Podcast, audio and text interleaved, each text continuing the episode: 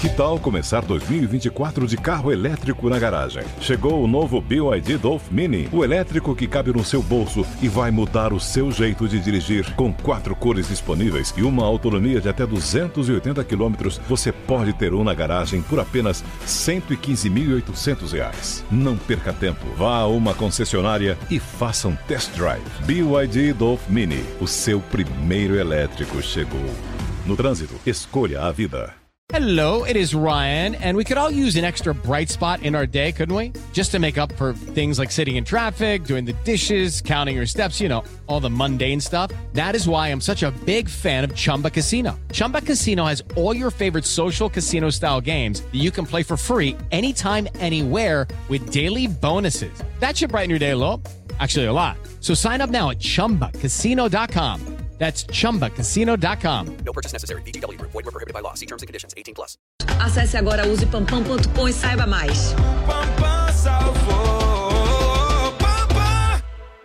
Assista a programação completa da Jovem Pan News na palma da sua mão. São mais de 60 mil usuários únicos por dia. E já ultrapassamos um milhão de cadastrados e downloads. E você? Tá esperando o que para acompanhar os melhores conteúdos ao vivo e on demand?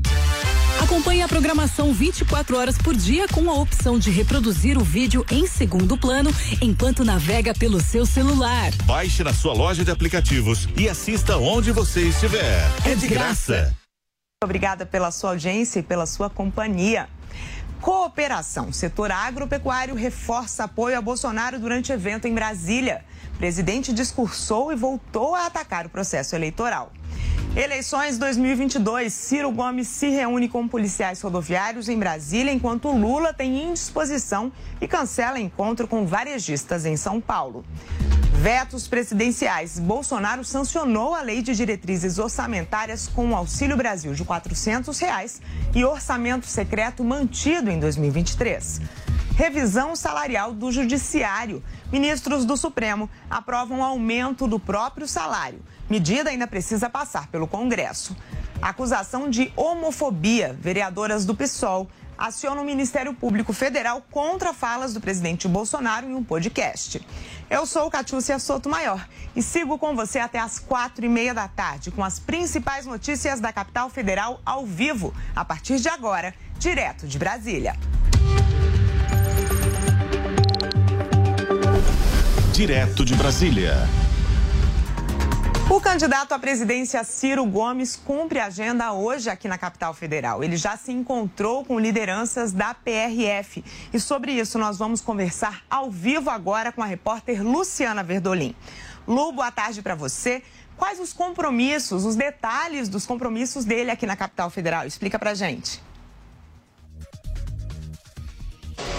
Olha, Cátia, boa tarde para você, boa tarde a todos. Além da Associação Nacional da, do Pessoal da Polícia Rodoviária Federal, Ciro Gomes também tem encontro com representantes da Associação de Auditores Fiscais. Nesse momento, os servidores públicos estão aí bastante empenhados em garantir apoio, não só de Ciro Gomes, mas de todos os presidenciáveis, para tentar aí um compromisso de que nos próximos anos os servidores terão reajustes de salário.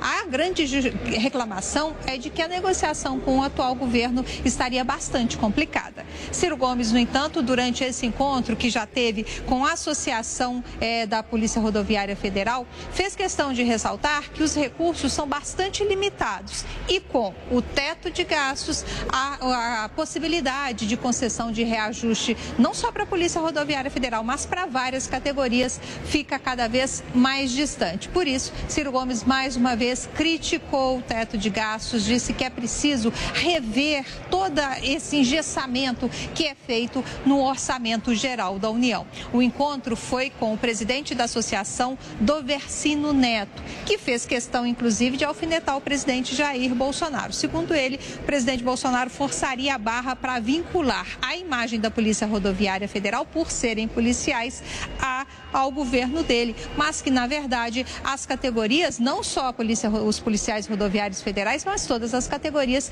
querem conversar, querem ter acesso a todos os programas de governo para decidirem quem vão apoiar no próximo dia 2 de outubro. Agora, vale ressaltar que a campanha ainda não começou. A campanha eleitoral só começa no próximo dia 16, agora de agosto. Mesmo assim, a gente já está vendo aí uma intensa movimentação de todos os candidatos. É verdade, e você volta daqui a pouco com mais informações sobre isso. O presidente Jair Bolsonaro se reuniu com o setor agropecuário hoje pela manhã. Bolsonaro recebeu apoio dos ruralistas na campanha reeleição e voltou a criticar as urnas eletrônicas. O presidente Jair Bolsonaro participou da abertura do Encontro Nacional do Agro, um evento promovido pela Confederação da Agricultura e Pecuária do Brasil. Nessa fala de cerca de uma hora, o presidente da República foi ovacionado pelo público em diferentes momentos. Ele começou a sua fala fazendo uma crítica ao fato de que diversos países da América do Sul têm atualmente como chefes de Estado representantes de partidos de esquerda.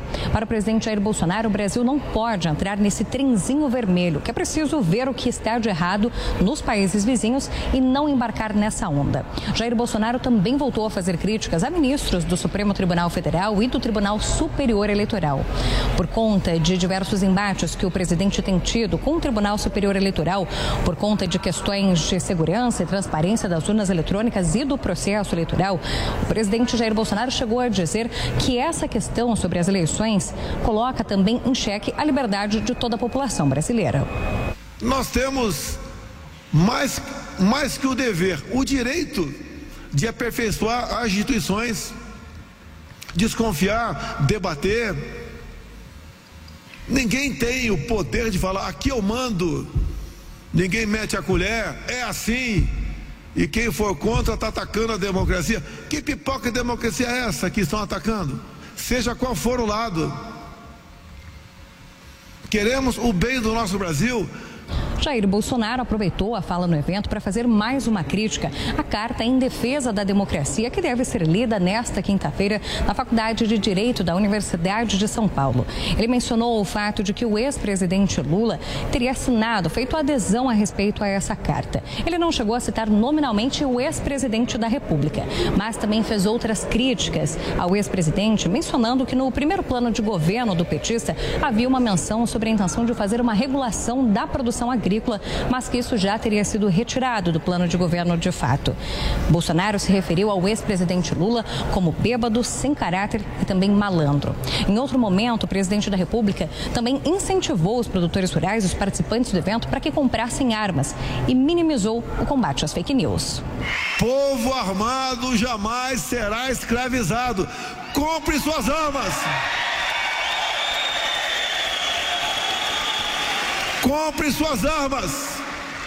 Isso também está na Bíblia, lá no Pedrão. Não tem esse papinho de fake news.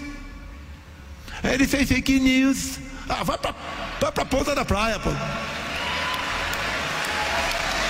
O problema do Brasil é fake news agora. Sem dar detalhes, o presidente Jair Bolsonaro ainda mencionou que, caso o Supremo Tribunal Federal, em um de seus julgamentos, entenda que não deve ser mantida a tese do marco temporal, ou seja, que os indígenas poderiam fazer a reivindicação de posse de qualquer território ocupado em qualquer momento da história aqui no país, ele, Jair Bolsonaro, saberia como agir, mas não deu mais detalhes a respeito disso. Cabe destacar que, nesse evento, o presidente da CNA, João Martins, manifestou seu apoio ao presidente da República, Jair Bolsonaro Bolsonaro e sem mencionar nominalmente o ex-presidente Lula, disse que não há espaço para retorno de um candidato que foi processado e preso como ladrão.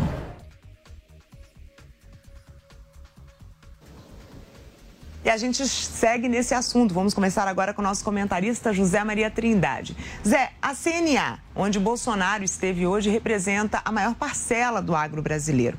Qual a importância de um apoio como esse que era disputado entre Bolsonaro e Lula? Boa tarde para você. É, é, um setor muito importante e grande e com grande penetração no Brasil inteiro, viu? Muito boa, boa tarde, Catiúcia, boa tarde a você que nos acompanha desse resumão bom e importante das notícias nacionais daqui do Planalto Central do país. Olha, existem setores agropecuários que apoiam o ex-presidente Lula, mas não esse setor exatamente de produção geralmente o pessoal mais de comercialização também ligado ao agronegócio. Eu estive na reunião da ProSoja aqui em Brasília, que mostra claramente que um presidente da República não precisa nem Bom, infelizmente a gente teve um probleminha na conexão. Daqui a pouco a gente volta a conversar com Zé Maria Trindade sobre esse assunto. E agora, uma, uma última informação: o YouTube tirou do ar o vídeo da reunião do presidente Jair Bolsonaro com embaixadores sobre a segurança das urnas eletrônicas. O encontro, lembrando, aconteceu no dia 18 de julho, no Palácio da Alvorada. E na ocasião, o presidente questionou as eleições brasileiras, em particular o processo e a urna eletrônica. Os detalhes você confere ao longo da nossa programação aqui na Jovem Pan. E a gente agora vai tentar retomar então a conversa com o nosso comentarista José Maria Trindade. Zé, voltando, explica pra gente é, a importância então é, de um apoio do setor do agronegócio que era, obviamente, disputado entre os principais candidatos, o presidente Bolsonaro e o ex-presidente Lula. É, não se trata de uma divisão do setor mas é que existem várias fases do agronegócio e algumas apoiam o ex-presidente Lula. Mas o importante mesmo é esta força da produção.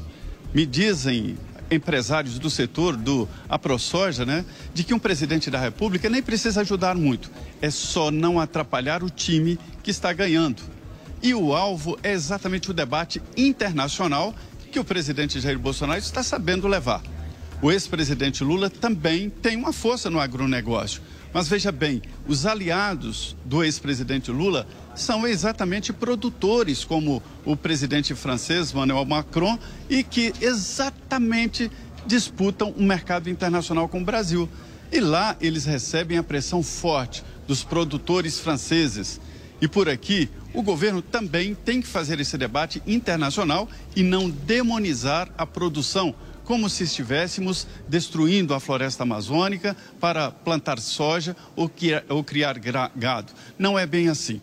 A história recente mostra que o governo vem colocando o agronegócio como a âncora verde, ou seja, a possibilidade real de crescimento acima até do crescimento nacional.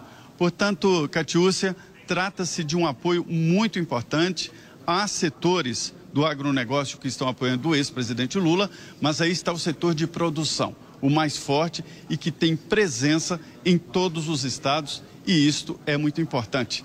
É o momento em que eles conversam com todos os candidatos, mas a preferência ali ficou muito clara nesta reunião de hoje, viu?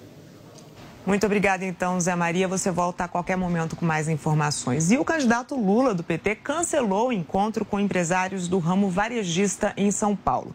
Ele teve uma indisposição estomacal e foi representado pelo candidato a vice-presidente, Geraldo Alckmin. Condenado pelo Tribunal de Contas da União, Deltan Dallagnol foi atacado também pelo ex-presidente Lula e reagiu. A decisão do TCU repercutiu muito aqui em Brasília. Reportagem de Yasmin Costa. Em um evento em São Paulo, o ex-presidente Lula, que foi investigado por Deltan Dallagnol na Lava Jato, mas que teve a condenação do caso revista pelo Supremo Tribunal Federal, criticou a atuação do ex-coordenador da operação. Eu sonhava que o Brasil tivesse a terceira indústria petroquímica do mundo. Sonhava e queria que a Braskem fosse essa grande empresa. Apareceu a Lava Jato para destruir a Braskem. Em nome de quem? De um fedelho chamado Dallagnol, que encheu a cabeça de vocês de mentira, sabe? Conseguiu construir sabe, um mundo de mentiras. Deltan rebateu. Disse que já foi chamado de moleque desaforado, messiânico e sentado sob a Bíblia. Agora, de fedelho, as críticas são do nível do pré-candidato Lula, que não gosta de quem combate a corrupção e nunca devolveu o dinheiro que foi desviado, segundo três instâncias que o condenaram. A investigação corria desde 2020 e a decisão desta terça-feira vai contra um parecer da própria área técnica do TCU, que concluiu concluiu que não havia irregularidade e recomendou o arquivamento do processo. Pelas redes sociais, o ex-procurador-geral da República, Rodrigo Janot, criticou a decisão da Corte de Contas. Afirmou que a democracia racionada e dirigida a quem interessa não é democracia. O ex-juiz Sérgio Moro, que atuou na Lava Jato na primeira instância e agora é candidato ao Senado pelo Paraná, questionou onde estão os falsos garantistas e pseudo pseudo-democratas do Clube da Impunidade, que se calam diante da arbitrariedade da decisão do TCU contra Deltan. Impunidade só vale para os verdadeiros corruptos, não é? Disse Sérgio Moro. A Associação Nacional dos Procuradores da República lamentou a decisão do TCU. O presidente da entidade, o Biratã Caseta, disse que decisões que ignoram argumentos técnicos fragilizam a essência de um sistema de controle. Nós temos um fato concreto. A Força Tarefa existiu, trabalhou, deu resultados, era o jeito mais econômico e não cabia a João Vicente, a Deltan Dallagnol e a Rodrigo Janot nenhum tipo de punição por terem executado todo um projeto que era um projeto tradicional dentro do Ministério Público, uma forma correta, adequada e fiscalizada, tecnicamente fiscalizada. Após a decisão do TCU, a Federação Brasil da Esperança no Paraná, que é formada por PT, PCdoB e PV e que apoia a candidatura do petista Roberto Requião ao governo do estado, decidiu pedir a cassação da candidatura do ex-procurador a deputado federal. E a Polícia Federal realizou uma operação hoje para impedir o plano de resgate de líderes de uma facção criminosa que estão presos. Os mandados foram cumpridos em São Paulo, em Mato Grosso do Sul e aqui no Distrito Federal. Sobre isso, a gente conversa ao vivo agora com o repórter Bruno Pinheiro. Bruno, você acompanhou isso. Quais os detalhes dessa ação da polícia e o que, que pretendiam esses criminosos? Boa tarde para você. Olá, Cátia. Então vamos entender o que de fato aconteceu nesta operação da Polícia Federal, Anjos da Guarda, como foi chamada, porque de fato foi uma operação muito rápida. Segundo uma informação, uma chamada que foi interceptada com uma autorização da Justiça, 95% de toda essa articulação dessa operação de resgate já estava sendo finalizada, faltando apenas 5%, ou seja, essa operação iria acontecer. Seria uma operação de resgate, de resgatar diversos líderes de uma só facção que estão aqui na capital federal e também no estado de Rondônia, na capital. É, e não era somente um planejamento, existia um outro plano se caso um acabasse não chegando a esse êxito. O que era realmente esse plano? Inicialmente seria uma invasão na sede da penitenciária aqui na capital federal e aí sim conseguir recuperar, como eles chamam no mundo do crime, esses irmãos, os homens que estão lá, que são vários líderes de uma organização criminosa. Um segundo plano, caso esse não fosse com sucesso, seria de fato o que? Um sequestro, seria sequestrar autoridades e que essas autoridades que fossem realmente de repercussão, de relevância e com isso haveria uma negociação essa negociação seria de fato a liberação de um líder da organização criminosa que está aqui na capital federal. E de um outro lado, se isso de fato não acontecesse, seria uma rebelião entre eles realmente aqui na capital federal e também lá em Rondônia. Isso segundo a investigação 95% já estava articulado. Ao todo, 11 advogados estão envolvidos. E qual era essa função do advogado? Realmente, essa visita íntima ali, durante essa visita, eles recebiam informações e levavam até as pessoas que estavam ao lado de fora, que de fato articulava. Aqui na capital federal, são quatro mulheres, são quatro advogadas que são alvo realmente da operação. Essas mulheres também tinham essa ligação de ouvir de fato o que acontecia. Uma advogada, segundo uma fonte interna na Polícia Federal, com quem eu fiz contato hoje pela manhã, de fato, essa articulação, essa advogada chegou a ir até a sede da penitenciária, registrar algumas imagens, tirar algumas fotos, porque estava observando essa área, se caso houvesse essa invasão qual seria a linha de fuga. É claro, essa operação continua aí, esse levantamento, é, diversas conversas via celular sendo ouvidas, checadas e essa investigação vai continuar. Só reforçando que uma operação da Polícia Federal. A gente espera ainda uma entrevista coletiva oficialmente repassando outras informações em relação a essa operação que iniciou logo na manhã de quarta-feira aqui na capital federal, em São Paulo e também no estado de Mato Grosso do Sul. Volto com você no estúdio. Muito obrigada, Bruna. A gente segue acompanhando. Agora vamos falar de orçamento. O presidente Jair Bolsonaro sancionou a lei que define as diretrizes orçamentárias para o ano que vem. Sobre isso, a gente conversa mais uma vez ao vivo com a repórter Luciana Verdolim. Lu, quais são os principais pontos para a gente destacar? As emendas do orçamento secreto seguem na previsão, né? Seguem sim, Catiúcia. O que, que aconteceu? As chamadas emendas de relator, elas estão mantidas. Existia a possibilidade delas serem tornadas, né, se, se caracterizarem como impositivas. Isso não foi aprovado pelo Congresso Nacional, mas existe o compromisso aqui do Palácio do Planalto em pagar essas emendas de relator. O valor fixado é de 19 bilhões de reais. E o, a grande reclamação ainda é de que existe uma centralização de poder muito grande nas mãos do relator do orçamento e agora também do presidente da comissão mista. Além disso, o que, que nessa lei de diretrizes orçamentárias, que é como se fosse um pré-orçamento, é um rascunho do orçamento que vai ser encaminhado ao Congresso Nacional, provavelmente até o final agora de agosto, mas só deve ser votado no fim do ano. O presidente Jair Bolsonaro manteve aí a previsão de crescimento do PIB de 2,5%. A expectativa é de que esse crescimento se mantenha em 2014 e 2015.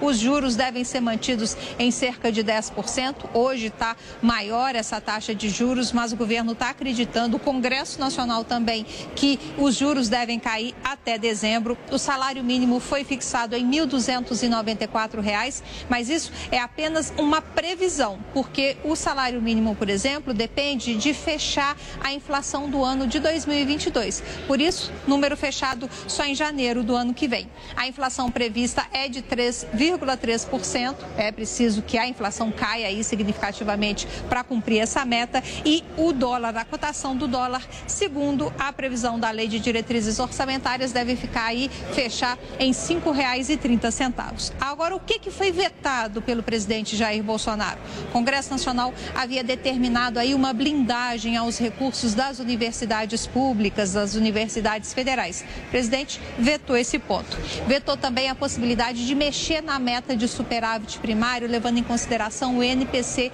como índice de inflação.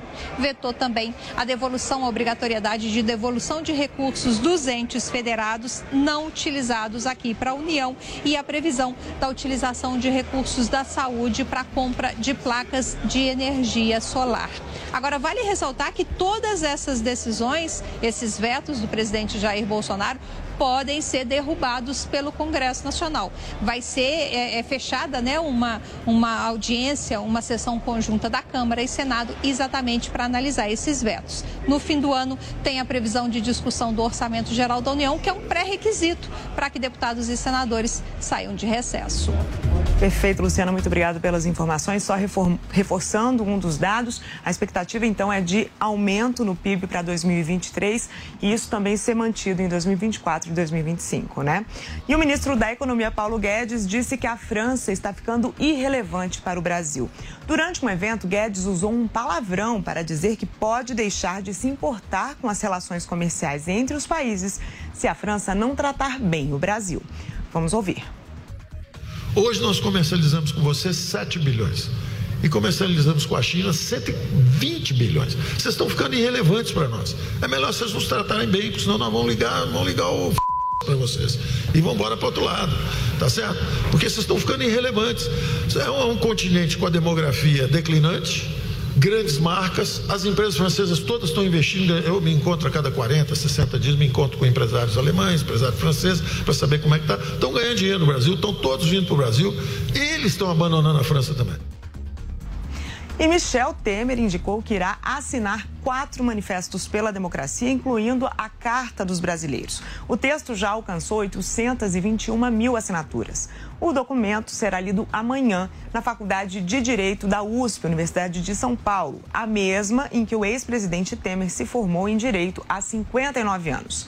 Ele ainda dará em endosso ao manifesto da Fiesp, da OAB e da APL, Academia Paulista de Letras.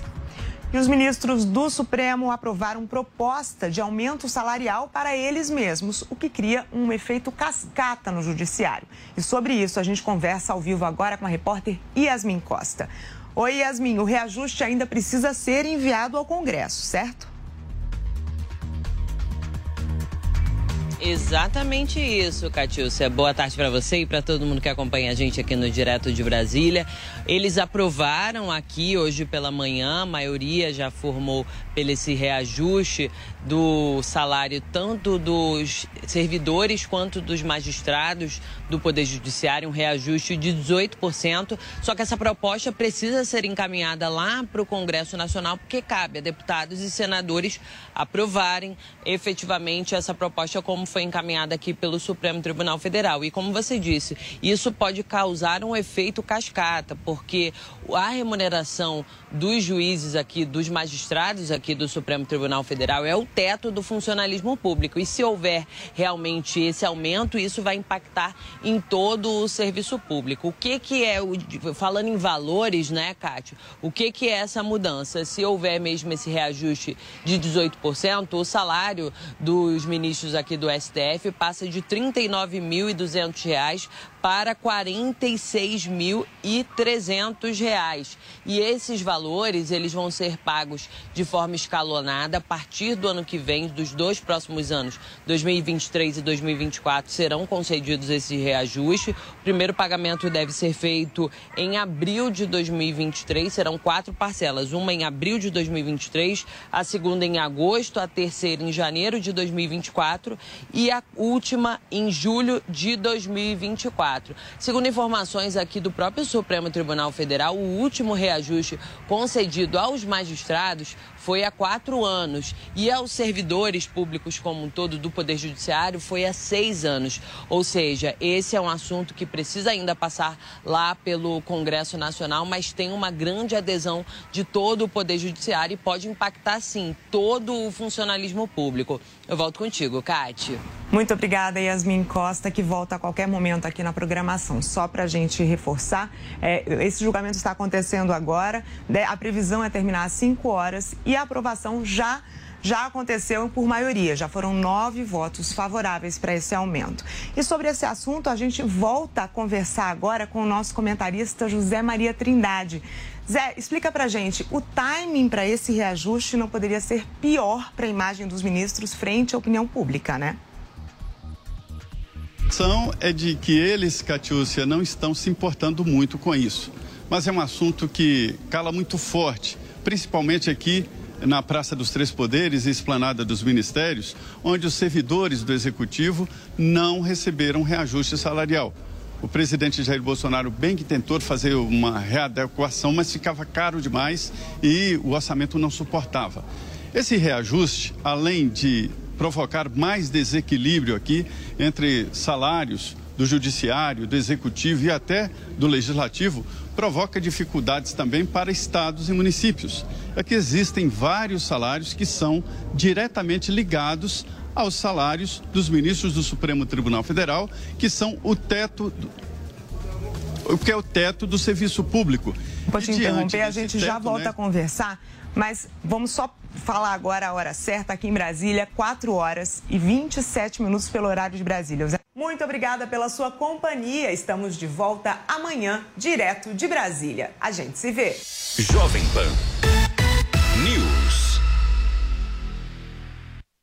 Venha comemorar os 25 anos do Teleton com a apresentação de Zezé de Camargo e Luciano e participação de Daniel, Edson Hudson e Jean Giovanni. 5 de outubro às 20 horas no Tóquio Marine Hall. Grandes atrações musicais e convidados especiais esperam por você na Noite Solidária a ACD Teleton 25 anos. E toda a renda será revertida para a ACD. Participe desta festa do bem. Garanta já o seu ingresso em simpla.com.br barra Teleton 25 anos. Longe de casa há mais de uma semana. Milhas e milhas distante do meu amor. Nas eleições, quem está longe de casa não precisa dizer bye-bye para a cidadania. O voto em trânsito garante o seu direito de votar. Se você vai viajar pelo Brasil, procure o cartório eleitoral mais próximo até 18 de agosto, informe onde vai estar no dia da eleição e vote onde estiver. Estou a dois passos do paraíso. Não sei por que que eu fui dizer Bye bye. Justiça Eleitoral. Há 90 anos pela democracia. Experimente o polvo à provençal do Rufinos Restaurante. Uma deliciosa receita de polvo inteiro grelhado com alho e ervas de Provence. Acompanhe riso al nero de sépia. Para duas pessoas, imperdível. Rufinos Restaurante, no Itaim, Rua Doutor Mário Ferraz 377. Acesse rufinos.com.br.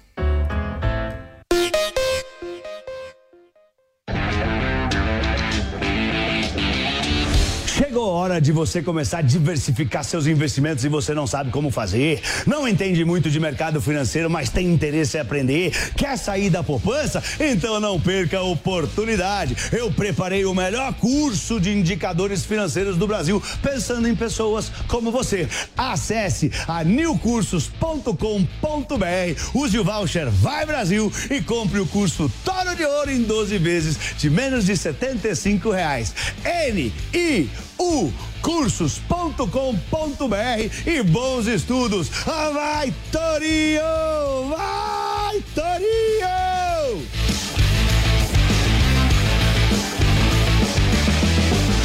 Guerra na Ucrânia. E seguimos em caráter de plantão para trazer as últimas no informações. país. Nós tivemos bombardeios na cidade de Kharkiv, na cidade de Dnipro, na cidade de Mariupol. A cobertura completa de um conflito que não tem hora para acabar. Um olhar atento e as análises de especialistas sobre os impactos dessa guerra 24 horas por dia. Uma programação completa e dedicada leva a informação de qualidade até você. Jovem Pan News.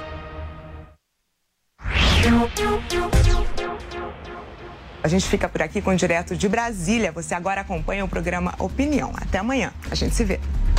A opinião dos nossos comentaristas não reflete necessariamente a opinião do Grupo Jovem Pan de Comunicação. Realização Jovem Pan News.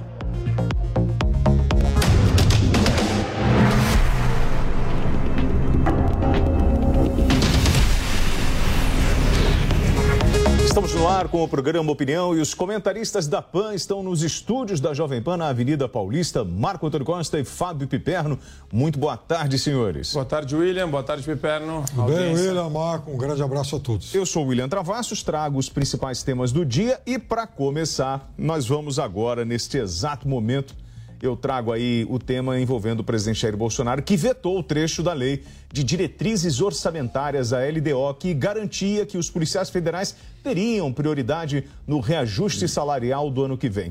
Na justificativa do veto, o governo diz que já existe uma autorização para reajuste dos servidores públicos e que as carreiras que merecem maior atenção serão definidas na proposta de orçamento que será apresentada até o fim de agosto. Por outro lado, Bolsonaro manteve o valor de 19,4 bilhões para as emendas de relator, o chamado orçamento secreto. Marco Antônio, existe o orçamento secreto? Então, William, de novo, né? É, chamado orçamento secreto é o equivalente a você falar é, essas figuras de linguagem que foram criadas aí pelo pessoal. Por isso é... que eu estou te perguntando. Sim, tem sim. ou não tem? Mas eu estou explicando. É uma figura de linguagem usada de maneira perniciosa para, de alguma forma, querer prejudicar o governo. É um orçamento, é uma situação que existe dentro da dinâmica do presidencialismo de coalizão, uma é, relação boa, hoje pelo menos, entre Congresso Nacional e a Casa Civil da Presidência da República, né? A- O chefe da Casa Civil da Presidência da República. Então, nesse caso, o orçamento secreto nada mais é do que essas emendas que o pessoal chama de emenda impositiva dos deputados, dos parlamentares. A gente pode discutir sem nenhum tipo de problema se isso é importante ou não para uma república, qual a relevância dessas emendas no ambiente republicano. Isso existe nos Estados Unidos, isso existe em vários países do mundo, na Europa.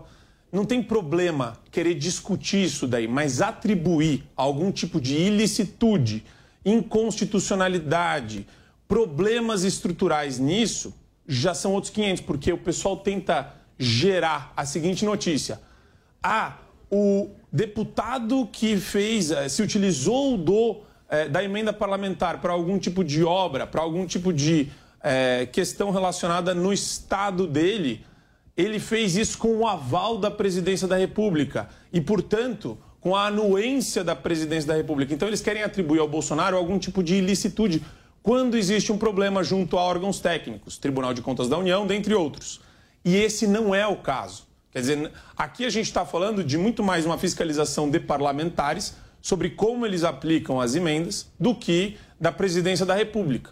É muito simples, não existe esse desgaste, essa tentativa de atribuir ao presidente algum tipo de ilícito. Isso é bobagem, isso é falso, é total fake news. Não dá para acreditar nesse discurso. E com relação ao orçamento, da lei de diretrizes orçamentárias, nada mais é do que uma questão técnica que ainda vai ser muito debatida até a sua aprovação. Bom, Piperno, vamos lá. Semana passada nós conversávamos muito sobre a bancada da bala que conseguiu aprovar eh, dê um passo adiante na, nas suas propostas. Essa semana a gente começa a falar de dinheiro e distribuição de né, reajustes. Você acredita que o presidente agiu de forma correta em função de já existir um regulamento a respeito da, por exemplo, dos policiais federais? William, é, veja bem, ele prometeu para as categorias ligadas à segurança um reajuste. E essa promessa não é de hoje. Essa é uma promessa antiga. Então, na virada do ano, ele reafirmou que cumpriria essa promessa e é, remanejando parte do orçamento. Mas aí houve, óbvio, uma grita, uma contestação de outras categorias, que com certa razão, aliás, com muita razão, argumentaram o seguinte: ora, por que reajuste para eles e para a gente não? Inclusive, o pessoal da Receita Federal entrou em greve. Muita gente da Receita Federal acabou entrando em greve. Então, agora vejam: os policiais, com isso, acabaram ficando sem o aumento prometido, sem o reajuste prometido. Então, é natural que agora, principalmente em se tratando de um período eleitoral, eles façam sim pressão para que aquela promessa antiga seja de alguma forma cumprida. Agora, veja, esse, é, a LDO que o presidente, enfim, tá, que foi enviada, ela traz algumas coisas estranhas. Por exemplo, vocês estavam conversando aqui sobre a história do orçamento secreto. Ora, é da relação, o, o, é, assim, desde que inventaram executivo e legislativo, é óbvio que os deputados, os parlamentares, eles sempre tiveram uma parte desse orçamento destinada aí aos seus, ao atendimento dos seus interesses, dos seus eleitores, é do jogo, é da relação executivo e legislativo. O que não pode acontecer e que mais uma vez vai ocorrer é isso. Ó. É, vetou o trecho que previa que a execução das emendas do, do relator entre parênteses, instrumento central do orçamento secreto deveria observar as indicações de beneficiário e as ordens de prioridade. Então, veja, ninguém está dizendo que o governo não pode destinar uma parte do orçamento para atendimento de demandas de parlamentares. É do jogo, sempre foi assim. E não é o Bolsonaro, não seria o Lula, não vai ser o Ciro, quem quer que seja que vai mudar isso. Agora, o que tem que ser exigido é que quem indicou, quem pediu obra, quem recebeu verbas para isso, seja então é, identificado. Bom, de novo, só, só um ponto para esclarecer. É que isso daí é deixado de lado, né? A parte burocrática, como às vezes é um pouco técnico e as pessoas não aprofundam na análise disso daí, fica a impressão de que o dinheiro ele vai para qualquer lugar. É como se o William batesse na porta de um deputado e o dinheiro simplesmente desaparecesse para o bolso do William se o William quisesse aí é, fazer parte de algum esquema corrupto. E não é assim. Isso é até um pouco infantil. Os deputados, eles são sim, é, é, toda, todo o orçamento que passa por eles e que é aplicado por meio de emenda, existe uma justificativa, existe uma publicidade, não tem nada disso do negócio ser feito às escusas existem órgãos de controle. O próprio TCU é um órgão que tem um monte de gente técnica nos níveis que estão abaixo dos conselheiros, que faz a análise dessa documentação, que faz a análise dos processos todos. Então, é, Marcou. parece ah, que é. Marcou. Não, sabe o parece que parece? Uma passada parece de que pano. é uma festa Marcou, de criança. Mas peraí, e, não e... parece uma passada de pano sua? Não é mais fácil a gente abrir e falar: olha, se o dinheiro está saindo daqui e vai para fulano de tal e vai para tal lugar, a pedido de X. Mas isso, isso existe. O dado. Não, e por que, que, a população não pode ter acesso? Não, é porque eles criaram a pecha de orçamento secreto, que é uma mentira. Não porque existe orçamento secreto. Porque isso é uma bobagem. Você não sabe quem é o deputado que encaminhou determinada fatia do orçamento para tal obra. Você sabe, você tem acesso à informação. A Controladoria Geral da União. E até mesmo aconteceu o que você Então acabou por de que citar. aconteceu os o dois. veto, então, gente? Então, os dois órgãos. Ah, então, essa é uma excelente questão. Por que não? Né? Por que não se dá publicidade aos nomes dos deputados que vão fazer as indicações? Por que não? Why not, presidente? Então, vejam, há tanto a- o, o TCU que o Marco citou, como também a CGU, é óbvio que eles vão investigar esses contratos, esses convênios. E, inclusive, muitos deles foram suspensos por ação, principalmente da CGU. E por quê? Porque às vezes acontece nessa história toda de um deputado do Maranhão indicar um recurso para uma obra lá no, lá no Rio de Janeiro. Por quê?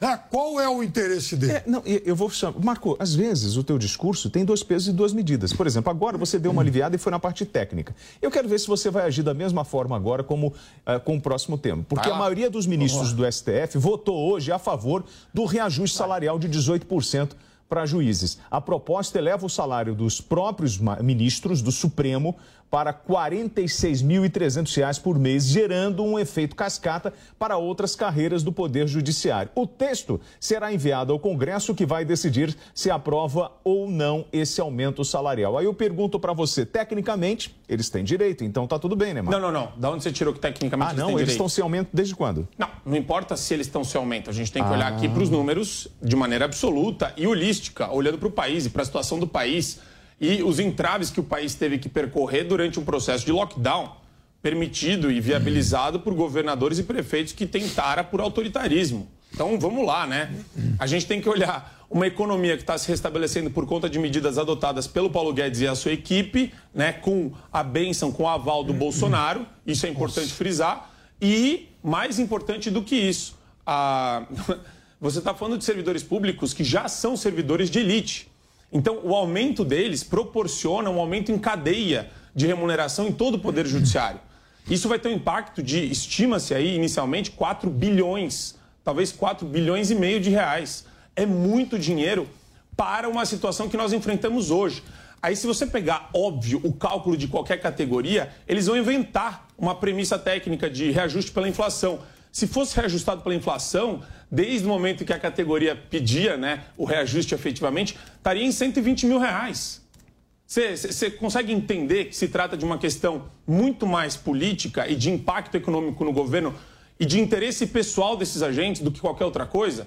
Então, o que acontece? A classe pressiona o Supremo Tribunal Federal, o Supremo Tribunal Federal decide é, em causa própria, o que é um absurdo, e daí, óbvio, o Congresso vai aprovar ou não essa demanda. Só que eu te digo já de antemão, da- conhecendo o Congresso como a gente conhece, essas categorias são muito bem organizadas e estruturadas junto a- ao Congresso Federal em Brasília. Então, é óbvio que vai ter um lobby gigantesco e os deputados e senadores serão pressionados no sentido de aprovar esse reajuste. Porque, segundo eles, não vai ter aumento, o governo não vai dar verba. Isso vem de taxas judiciárias, isso vem do custo que as pessoas já têm que arcar com os processos judiciais que são morosos e ainda, pior do que tudo, né?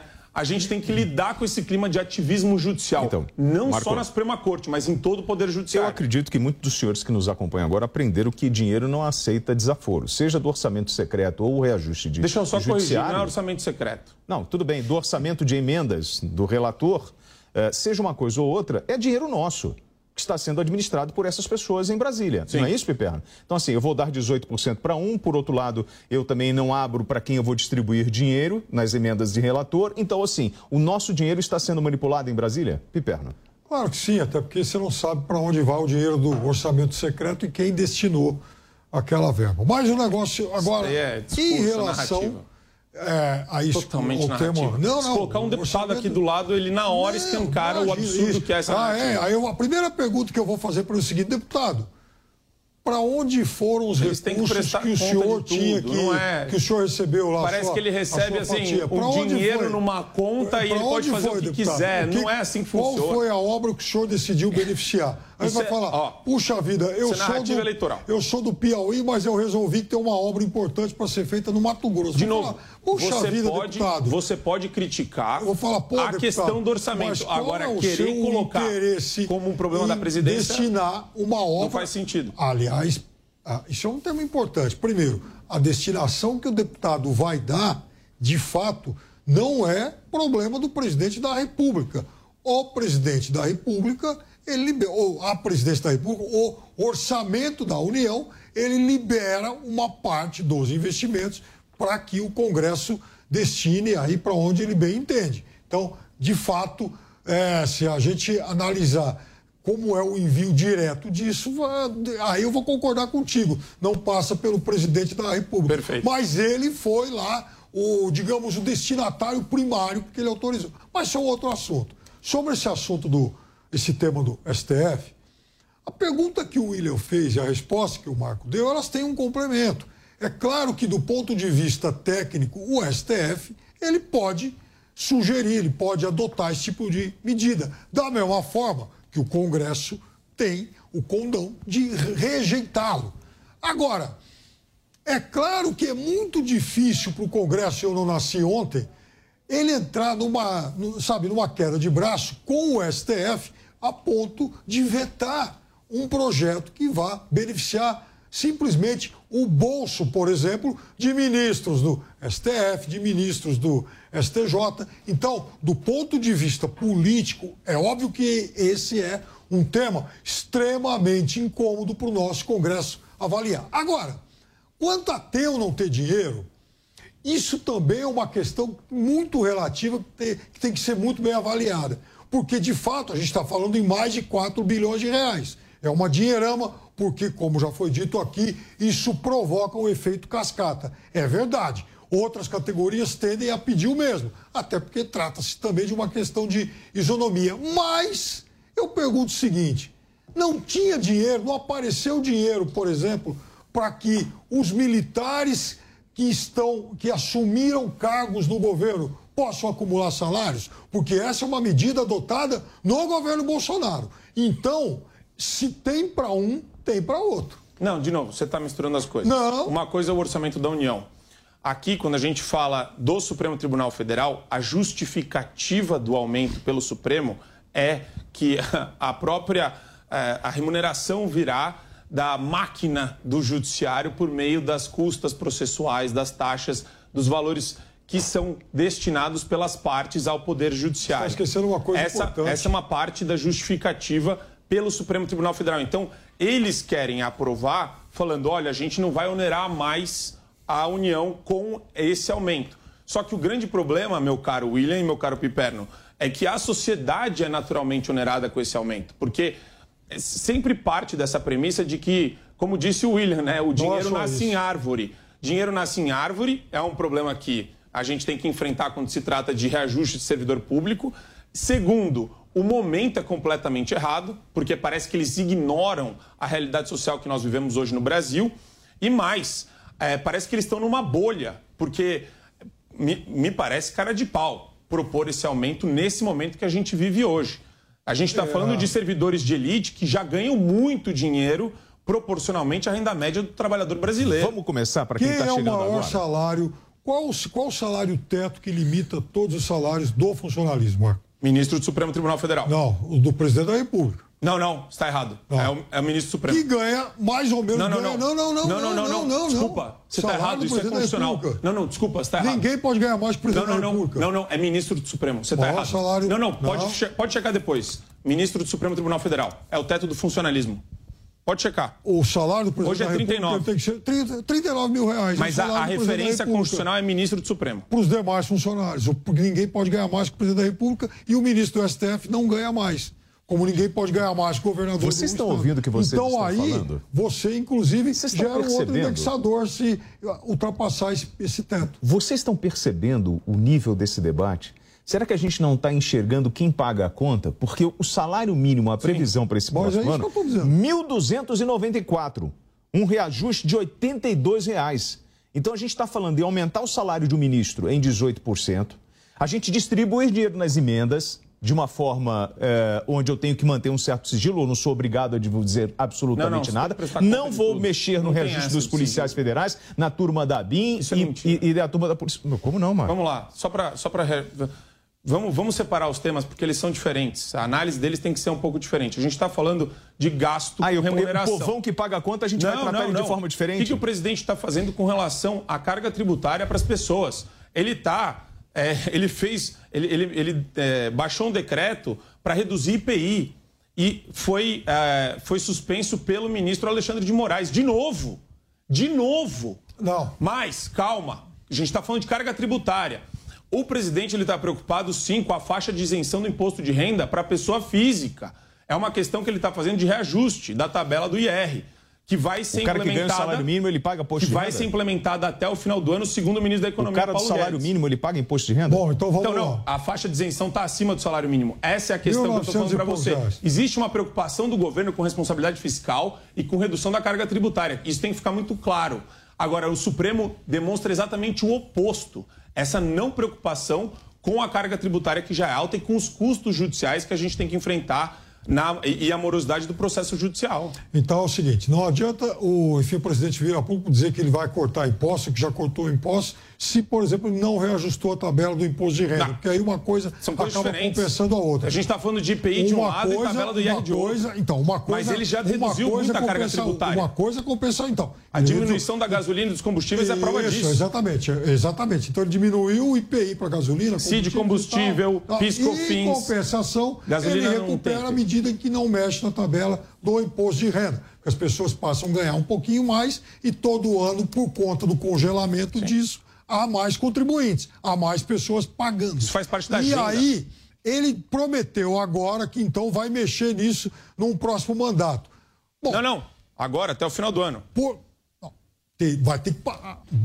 Valendo para 2023. Então, eu fui, o chato foi checar, por exemplo, o programa de campanha de 2018. Sabia que ele pro- propôs a mesma coisa? E, inclusive com o mesmo valor, cinco salários mínimos e tal, não sei o quê. Por acaso, cumpriu essa promessa de campanha lá, lá de trás? Não. Então, por que, que eu vou é, ter que confiar em nova promessa do ministro Paulo Guedes? Piperno, você tem que separar as coisas. Você viu, o, o governo ele tem. Existem contextos específicos, Ele momentos específicos. Você teve a guerra na Ucrânia que Não, impactou. não você teve o processo pandêmico. Você está fazendo uma análise. Ele Desculpa. pode- A sua análise não está levando em consideração não, tá momentos levando. diferentes da Em história em e 2000 da economia tudo brasileira. bem que ele você está misturando tudo. Tudo bem que o presidente da República já admitiu Você tem que costuma capital ter, político que ele, você usa. Ele admite que ele costuma ter presságios, né? Foi isso que ele disse, inclusive, para o ex-ministro Milton Ribeiro. Agora, será que então em 2019, quando ele não já começou a descumprir a promessa de campanha, ele já podia antecipar que haveria uma pandemia e mais tarde uma guerra? Por que, que não começou a se mexer lá atrás? Ou seja, mais uma vez, uma promessa que a gente não sabe se vai ser cumprida. Você tem muita coisa que foi aprovada no governo, Lei de Liberdade Econômica, Marco do Saneamento, você teve uma redução de custo com relação à segurança do trabalho e o custo que isso impõe ao empresário para importação de máquinas e equipamentos, isso daí teve um impacto direto na economia. Quer dizer, de novo, você Eu tem. você do você está de sendo muito seletivo. Ele não cumpriu Existe, a promessa de quatro anos existe atrás. uma questão que é a seletividade. Você pode, eu posso concordar com você de falar. Então, neste ponto não foi ajustada, mas existe uma questão de capital político. A reforma tributária ficou atravancada no primeiro mandato. Deram prioridade para a reforma da Previdência, mas ao mesmo tempo uma, uma série de reformas infralegais foram realizadas pelo Ministério da Economia. Tem um monte de coisa aqui. Agora, você vai pegar, você vai pensar, você vai pensar, você pode pensar uma coisa do bolso e sim, hoje faz parte da demanda do Paulo Guedes porque o governo está preocupado com a redução da carga. Agora, se ele aprovar, eu duvido que você vai elogiar no dia seguinte, você não vai. Porque o teu propósito aqui, e na verdade você realmente acredita nisso, é só difamar e tentar diminuir o governo para voltar o Não, Lula. porque eu não acredito que ele vá aprovar, porque eu não acredito que ele você, vá a sua- cumprir mais Você tem uma promessa. agenda aqui. Ao invés de você elogiar o que deve ser elogiado e Eu criticar estou, o que deve ser inclusive, criticado, criticando o que está você errado. prefere Eu estou criticando o que destruir está tudo errado, para porque, voltar o afinal Lula. de contas, as pessoas há quatro anos pagam mais imposto de renda, porque, inclusive, esse governo não mexeu um dedo, uma unha para tentar alterar isso. Quantas pessoas estão passando fome no Brasil nesse exato momento, senhores? Milhões. Quantas pessoas estão. É dependendo? número falso aqui, ele fica difundindo fake Quando- news. Não, não, não. a São torta 33 direito. milhões, são 33 Isso é milhões falso, de pessoas não é fome. vulneráveis. As pessoas não, isso, não significa, isso não significa que elas passem fome todo dia. Significa que elas podem comer hoje, mas não sabem se vão ter comida amanhã. Quantas pessoas É. estão usando o auxílio gás hoje, senhores? E o auxílio Brasil? Muitas pessoas. Muitas. Os senhores acreditam que essas pessoas que estão recebendo esses auxílios olham para essa discussão e acham isso normal? Independente do governo ou não, mas a forma com que Brasília trata o povo brasileiro, seja no legislativo, no executivo ou até mesmo no judiciário, os senhores acham que esse é um país justo? Tabela de imposto de renda é um tema que diz respeito a todo mundo. Imagina, por exemplo, se ficar congelado de novo, daqui a pouco o cidadão que receber um salário mínimo, um, um salário mínimo e meio por mês, ele já vai correr o risco de ter que pagar imposto de renda. Marco Antônio, é um país justo? Existe uma tentativa do governo de reduzir a carga tributária. Isso daí não é nem tentativa, existem atos, atos do governo durante todo o período dos últimos três anos e meio, quase quatro anos, nesse sentido.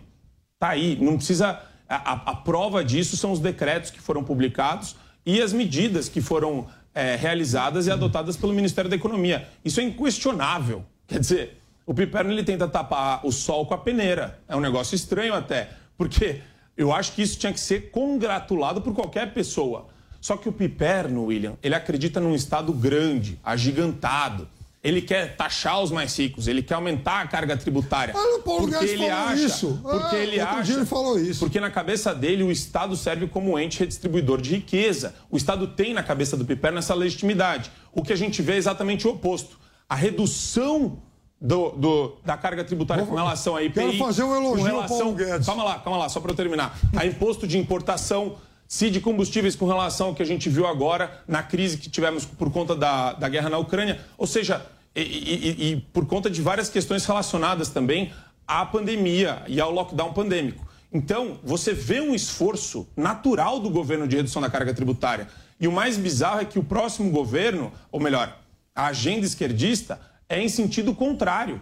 É em sentido em aumentar a carga tributária das pessoas. Então fica muito claro quem não liga para o mais pobre, que é o mais afetado pela carga tributária altíssima que a gente tem hoje no Brasil.